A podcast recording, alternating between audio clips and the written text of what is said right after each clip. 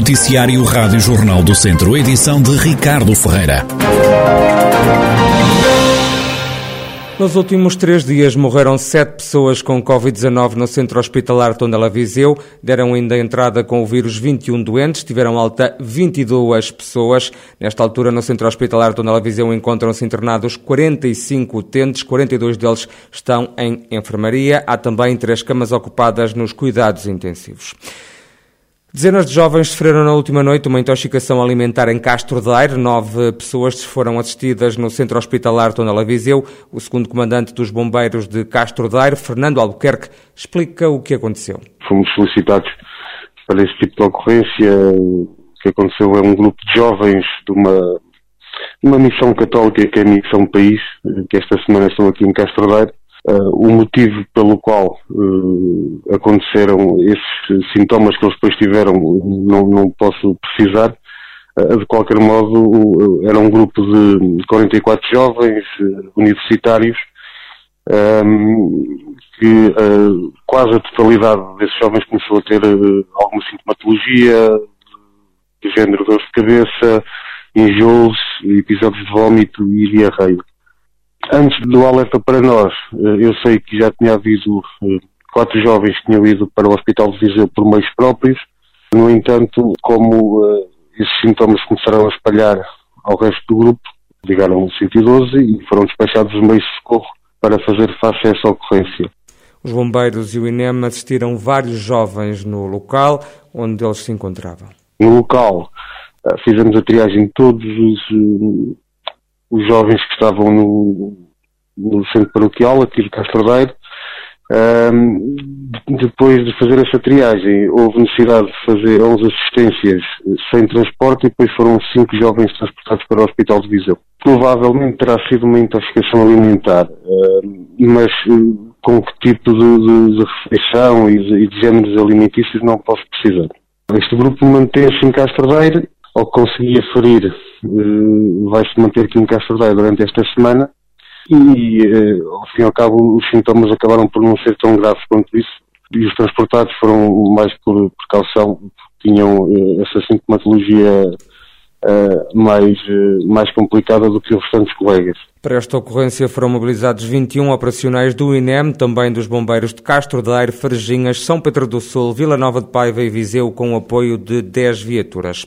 Viseu viveu este fim de semana uma onda de solidariedade a favor do povo ucraniano. Uma ação solidária reuniu centenas de bens alimentares, roupa e medicamentos que agora têm como destino a população da Ucrânia.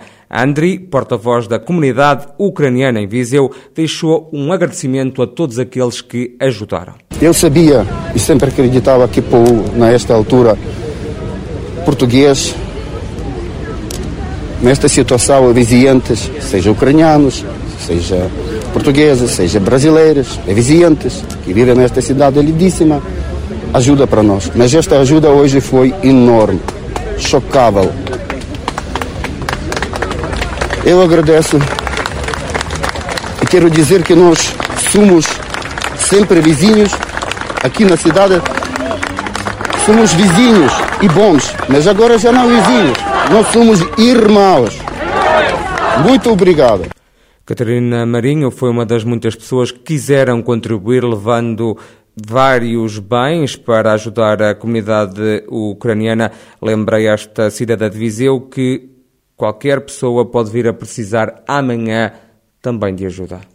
Esta situação de, de, guerra afeta toda a gente, não é só a Ucrânia, não é só a população de lá. E acho que se, se nós nos juntarmos todos um bocadinho, conseguimos ajudar. E eles precisam tanto de uma ajuda agora nesta fase.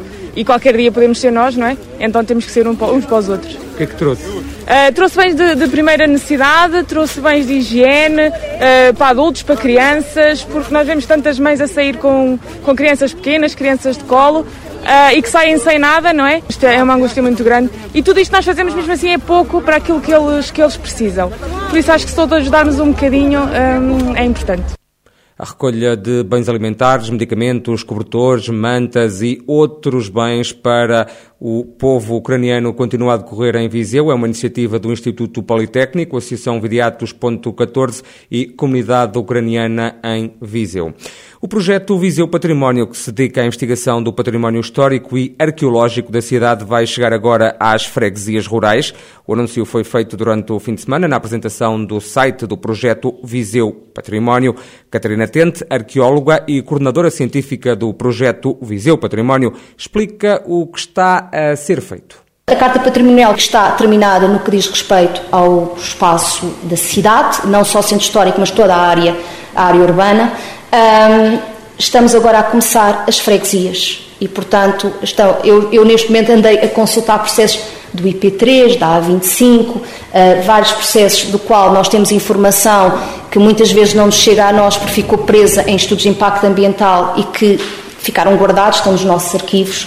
Portanto, estamos a retirar essa informação para ela reverter uh, de forma uh, e sabermos onde é que está o património e depois entraremos dentro daquilo que é o inventário do património histórico e arqueológico de cada uma das freguesias para que esta carta patrimonial fique o mais completa possível, sendo que é um trabalho que nunca termina. Trabalho sempre em permanente atualização.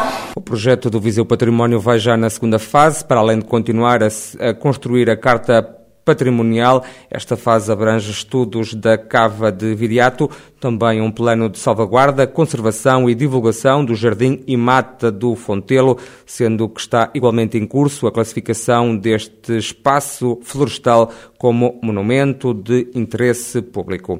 O centro de vacinação do Lamego, instalado no pavilhão multiusos da cidade, encerrou. A partir desta semana, a vacinação contra a Covid-19 no Conselho passa a ser feita no Centro de Saúde e também na Unidade de Saúde Familiar Dourovita. O presidente da Câmara de Lamego justifica este encerramento do centro de vacinação. O centro de vacinação de Lamego instalado no pavilhão multiusos será desativado, uma vez que a taxa de vacinação atingiu já um valor eh, altíssimo, que não lhe consigo dizer em concreto, eh, mas que abrange praticamente toda a população elegível. E, portanto, a partir de agora, ehm, a vacinação diária é muito residual e pode passar a ser feita no centro de saúde eh, e na unidade de saúde familiar, que é o que vai acontecer.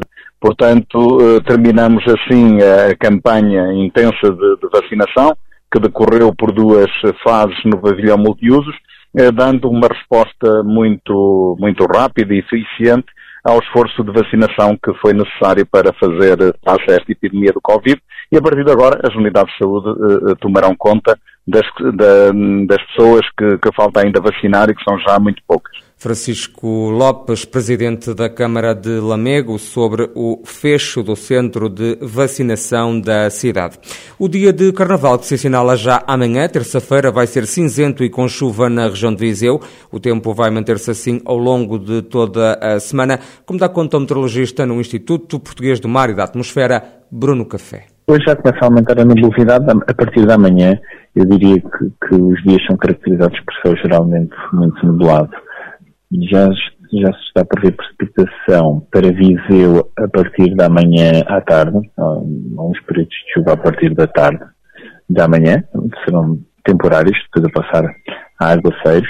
Hum, depois nos dias seguintes a manter-se a situação de, muita nebulosidade e deverá voltar a, a haver precipitação a partir do final de quarta-feira, sendo que quinta-feira deverá ser dia com mais precipitação tudo indica que neste momento, mais durante o período da manhã, depois a passar a aguaceiros que, que poderão ser de neve até em algumas serras uh, de Viseu e junto a Viseu, diria Serra do Marão, Serra de Montemuro, tem aqui probabilidade de haver queda de neve na, na quinta-feira.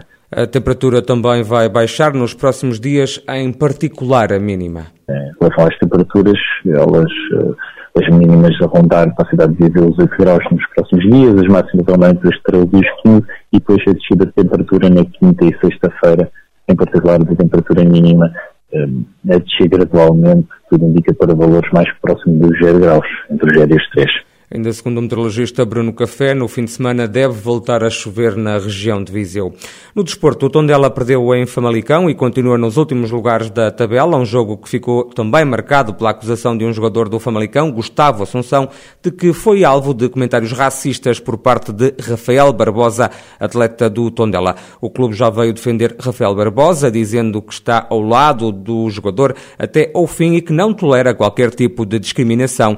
Quanto ao jogo, o Tondela acabou acabou por perder por 2-1. O treinador dos tondelenses, Paco Estará, diz que foi uma partida muito equilibrada e que ficou decidida em dois detalhes. Ha sido un juego muy equilibrado, es decir, un juego en el que eh, la pose de bola ha sido 50-50, en que 12 tiros eh, contra 10, 3 a baliza nosotros, 3 a baliza de ellos, eh, los duelos creo que han sido 56-55, un juego muy equilibrado y que se ha definido en, en dos detalles Paco era a fazer análise ao encontro que o Tondela perdeu com o Famalicão. Os tondelenses continuam no fundo da tabela, estão na 16ª e antepenúltima posição, num lugar que dá acesso ao play-off de manutenção. Na quinta-feira, o Tondela vai jogar para a meia-final da Taça de Portugal frente ao Mafra. Já o Académico de Viseu vai jogar esta tarde em Coimbra frente à Académica. O encontro está marcado para as sete e meia da tarde.